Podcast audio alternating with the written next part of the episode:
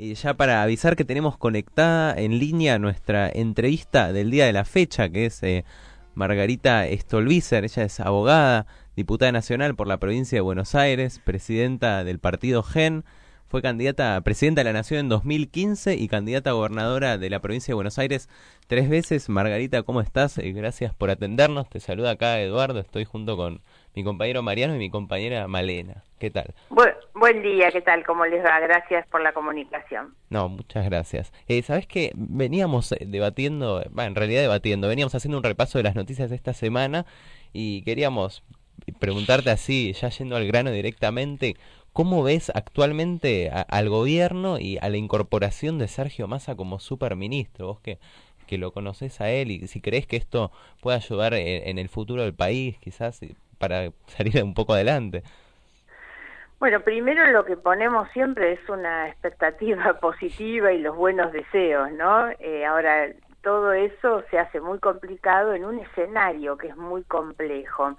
Y yo creo siempre que los problemas que tenemos son de índole política, institucional, que después tienen consecuencias económicas y sociales.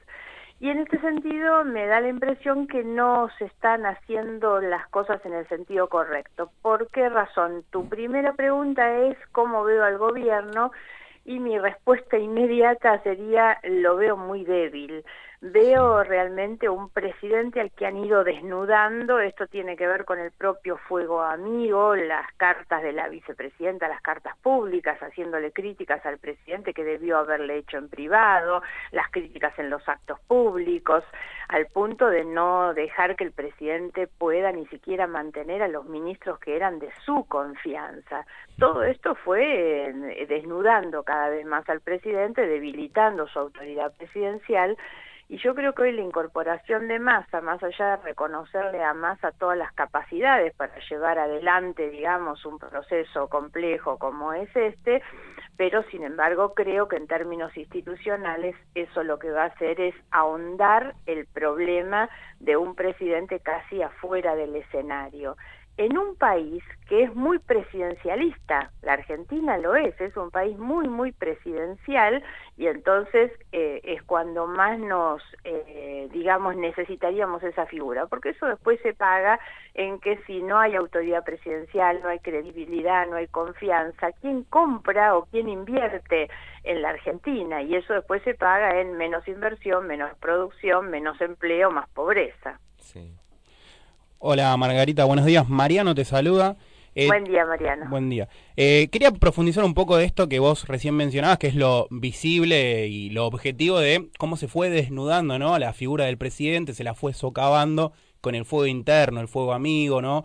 Cartas que iban y venían, la cuestión de quién tiene la lapicera, quién firma y demás. Esto es lo, lo, que todos observamos, visible, objetivamente, propios y ajenos al frente de todos. Y bueno, eh, ha preocupado a todo el país. Vos, profundizando un poco más, ¿cuál crees que es... Eh, eh por, qué crees que sucede esto? Es difícil tu pregunta, ah. porque si vos me preguntaras de dónde viene, eh, yo les adelantaba recién, creo que en realidad viene de la propia vicepresidenta. Ahora, tratar de entender qué pasa por la cabeza de esta señora, que es quien designó a Alberto Fernández y después ella es la misma que lo debilita, bueno, la verdad es que ya no, me cuesta mucho tratar de entender eh, eso.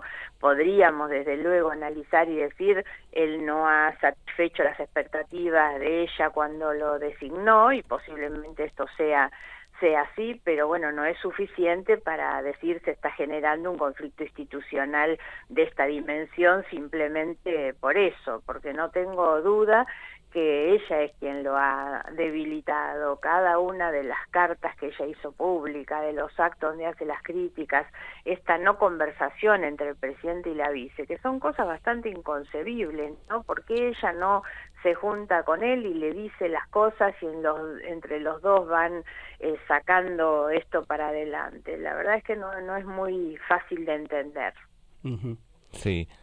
Sí, no, yo un poco nos hace acordar, eh, a nosotros en los programas anteriores mencionaban, ella se, se ha quejado mucho de los vicepresidentes que, que ha tenido en sus gestiones, sobre todo de la figura de Cobos en aquel no positivo y demás, y ahora pareciera que es un poco lo mismo con el fuego amigo interno eh, en, en, esta gestión de gobierno, ¿no? que estuviera replicando esas mismas conductas de que ella repudiaba en sus vicepresidentes yo te, te, haría una, una corrección, porque en realidad más allá de las apreciaciones que ella pudiera tener respecto de sus vicepresidentes, eh, y más allá de decir que además a Vudú lo eligió ella y era de lo peor, pero fue puesto por ella, por supuesto, pura y exclusivamente. Yo tengo muy presente el día que estaban todos en, en Olivos y ni siquiera los funcionarios sabían quién iba a ser el elegido, entre comillas, eh, ella lo pone. Y respecto de Cobos, la verdad es que no hubo nunca de parte de Cobos eso del fuego amigo, del ataque a la presidencia, intentar socavar el poder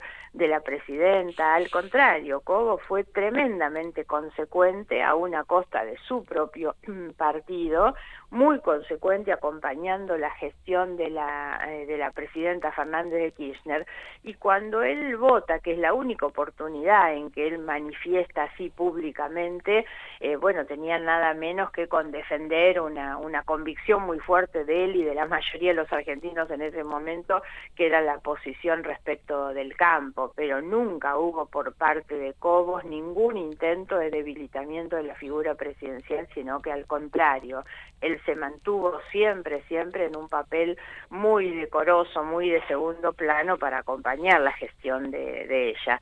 Eh, y no es esto que decía lo que ella está haciendo hoy, lejos de colaborar con el presidente, incluso hasta marcándole las cosas que no están bien, porque el presidente también, ojo, se tira tiros en los pies todos los días cada vez que sale y dice estupideces, ¿no? No, no, no le quiero quitar responsabilidad, eh, pero ella es la que debería marcarle las cosas en otro marco de, digamos, de, intimidad y de recato y no hacerlo a través de las cartas públicas.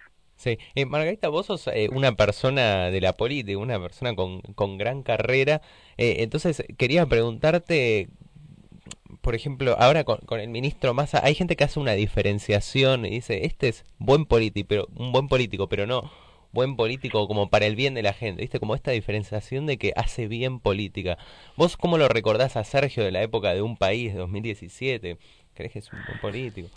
Sí, a ver, primero hago la aclaración porque muchos me preguntan en estos días y me dicen, ay, vos que lo conociste tanto. Bueno, primero no lo he conocido tanto porque nunca fui una persona ni de su equipo, ni de su partido, ni de su amistad.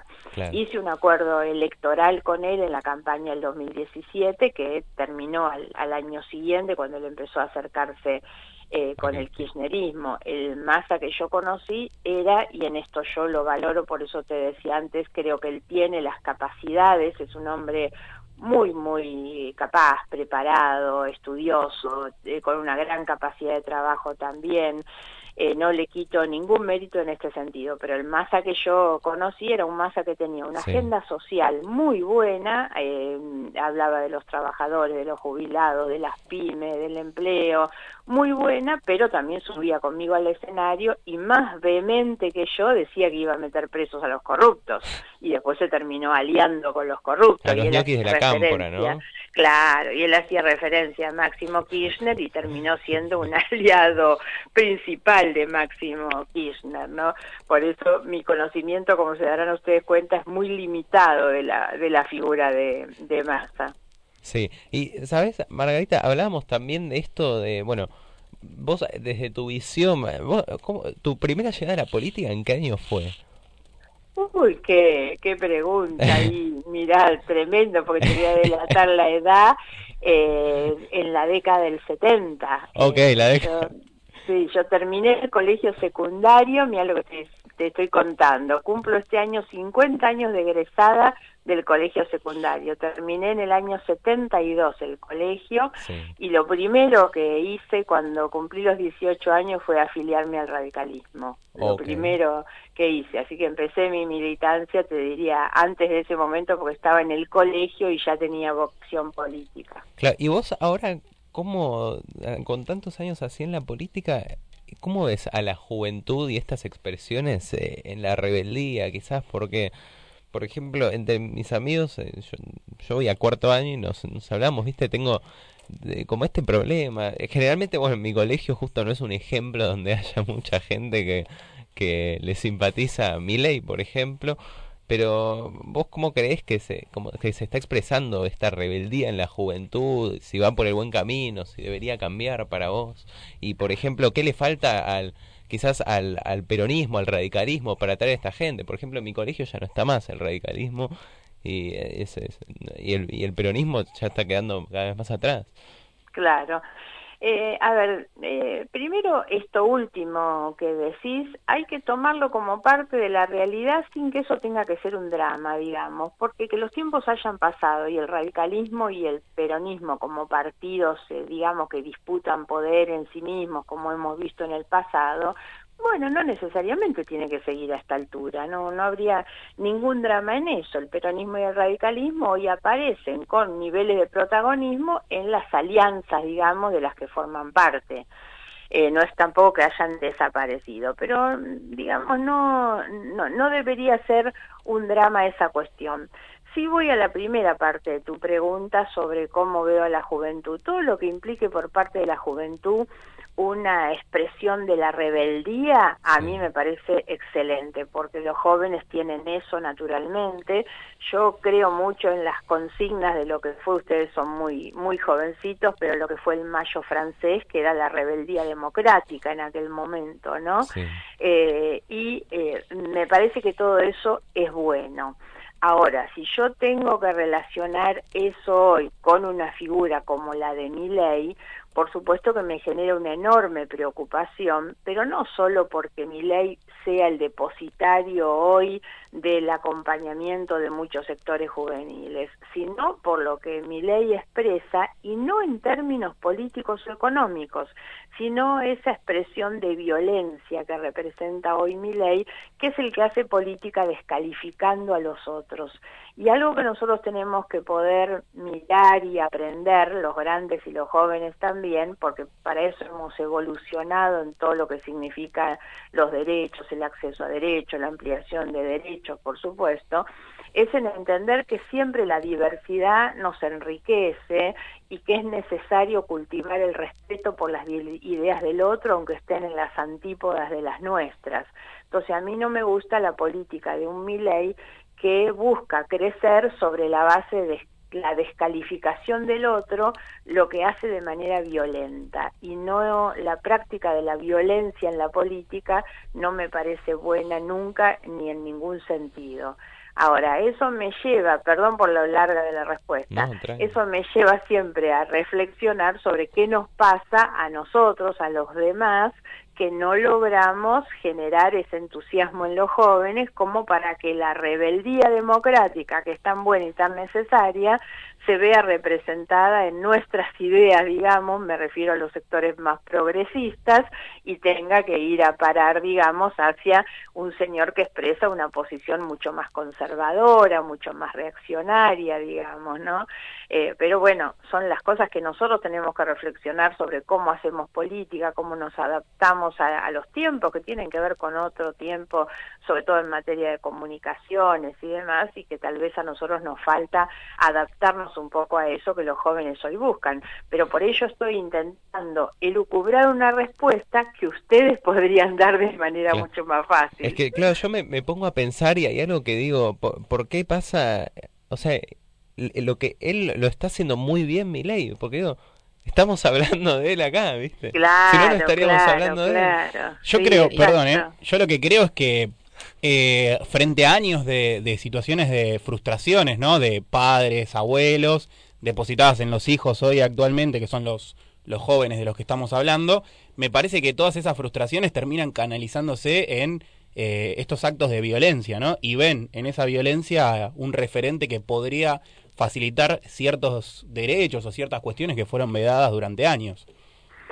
Sí, yo no sé. No, es que lo apoyo y lo acuerdo ideológicamente, ¿no? Sino que trato de, buscarle una, explicación. claro, pero a mí, me parece que el joven no es que lo hace atrás del discurso violento. El discurso violento es el que eligió este hombre, que lo que ha hecho ha sido montar un personaje que tal vez en esa cuestión del personaje es donde eh, genera esa, esa atracción, digamos, en ver algo que es diferente. Y sobre todo en lo profundo del discurso que tiene Milley, que es la crítica muy fuerte y muy brutal eh, a lo que él le llama la casta, que somos todos los demás.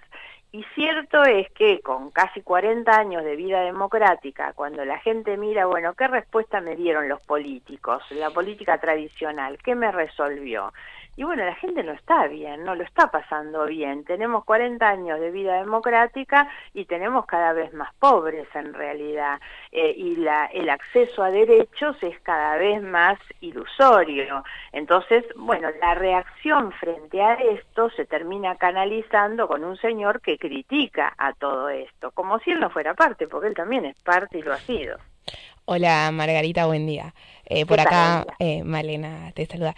Bueno, esto que, que, decías recién, no lo paradójico por ahí de la figura de Milei con este discurso antipolítica y, y, de crítica a la casta, pero que al mismo tiempo es un, un rol que, que está ocupando, ¿no? Claro. Y a mí me llama la atención que yo tengo un poco de, algunos años más eh, que Edu y cuando cursé el secundario estaban volviendo, ¿no?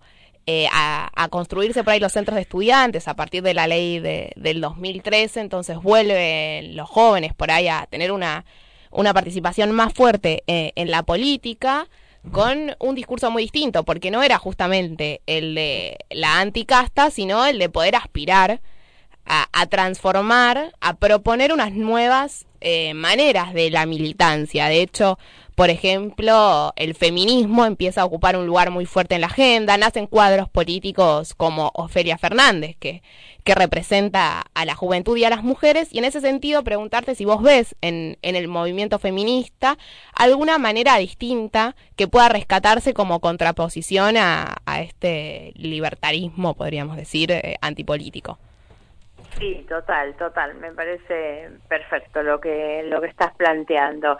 En general, todo lo que tiene que ver con los movimientos sociales, a los que yo les doy un enorme valor en la construcción de una sociedad más democrática, eh, me parece que son siempre buenos. Pero en particular el feminismo creo que ha tenido un protagonismo tan pero tan grande, sobre todo desde el inicio de este siglo, ¿no? Del 2000, sin perjuicio de reconocer lo que ha sido el aporte de mujeres en el radicalismo y en el peronismo, muy fuerte, tanto de la figura de Evita, por supuesto, como dentro del radicalismo. Hace unos días se recordó un homenaje de Florentina Gómez Miranda, que es la autora de leyes de patria potestad eh, compartida que antes estaba en, en, en, los padres, digamos, el reconocimiento de hijos extramatrimoniales, la ley de divorcio, bueno, una cantidad de leyes de las que Florentina fue autora en realidad y que son logros sin duda de esta etapa democrática. Pero a partir del 2020, la movilización de las mujeres, que no nos olvidemos tampoco tiene que ver con situaciones tan desgraciadas como el ni una menos, ¿no?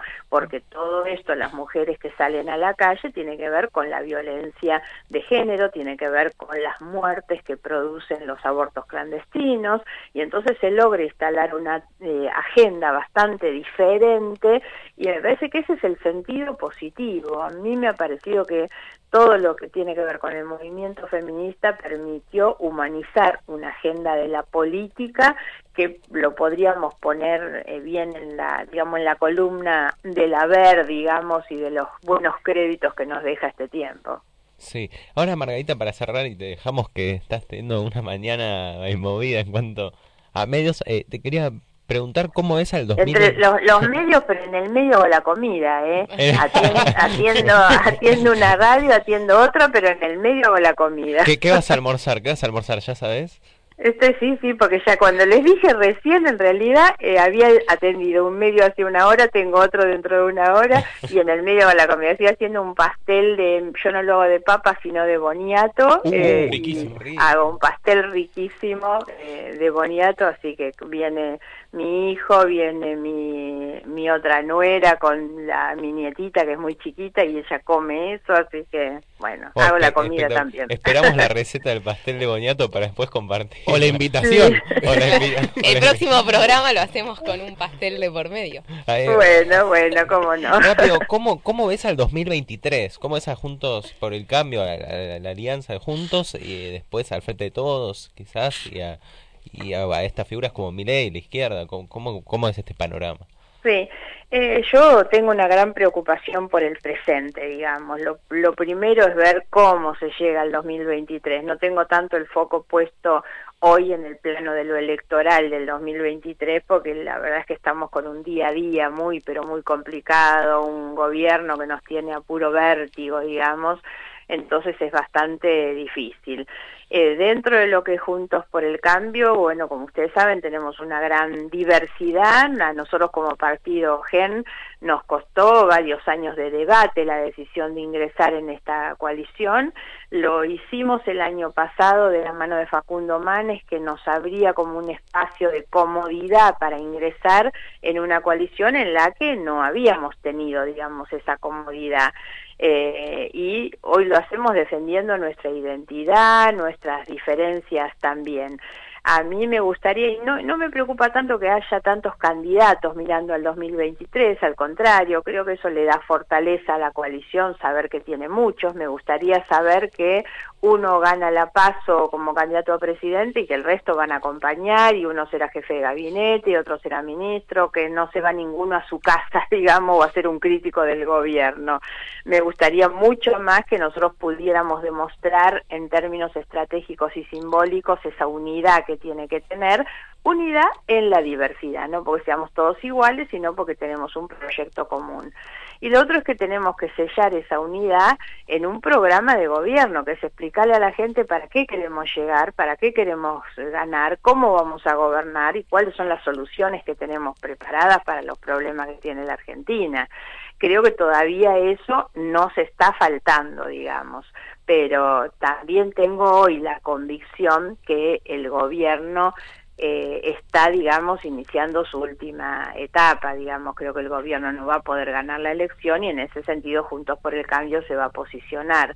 Las otras fuerzas, lamentablemente, nuestro sistema se ha ido haciendo mm, se ha ido armando cada vez más polarizado, más bilateral, digamos, y no veo que ninguna de las terceras fuerzas puedan tener hoy la potencia como para competir en este escenario. Por lo tanto, creo que a Juntos por el Cambio le va a tocar gobernar a partir del año que viene. Bueno, buenísimo, Margarita, muy clara. Eh, muchas gracias por atendernos este sábado. Eh, te deseamos un muy buen fin de y esperamos espero esperamos la receta del pastel de boñato. bueno, bueno, cómo no. Mucha suerte para ustedes. sé que tengan buen día y gracias por la comunicación. Muchas gracias. Buen fin de. Chao. Le escuchábamos a Margarita Stolbizer, que es abogada, diputada nacional por la provincia de Buenos Aires, presidenta del partido GEN. Eh, le agradecemos por la comunicación y si te parece, Chapi, si te parece Male, vamos a escuchar un tema para despedirla a Margarita. Eh, sí, así es, vamos a escuchar Libre Pensador de Tabaré Cardoso junto a Sebastián Teicera de la Vela Puerca.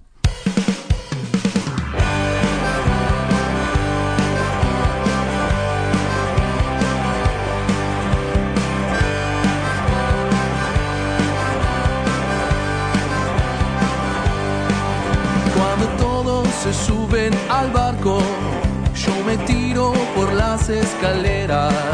Soy el ciego que tengo a mi cargo, me encandila mi propia ceguera. Tengo un cortocircuito en los cables que me apaga y me prende la antena.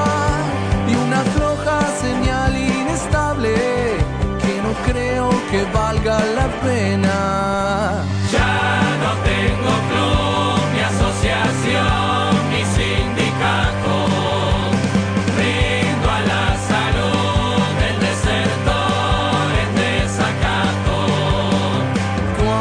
Esté liviano de equipaje,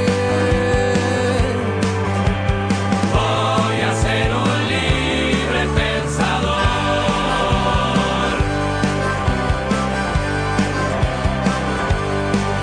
Tengo partes del plano difusas y mi horqueta del palo está rota.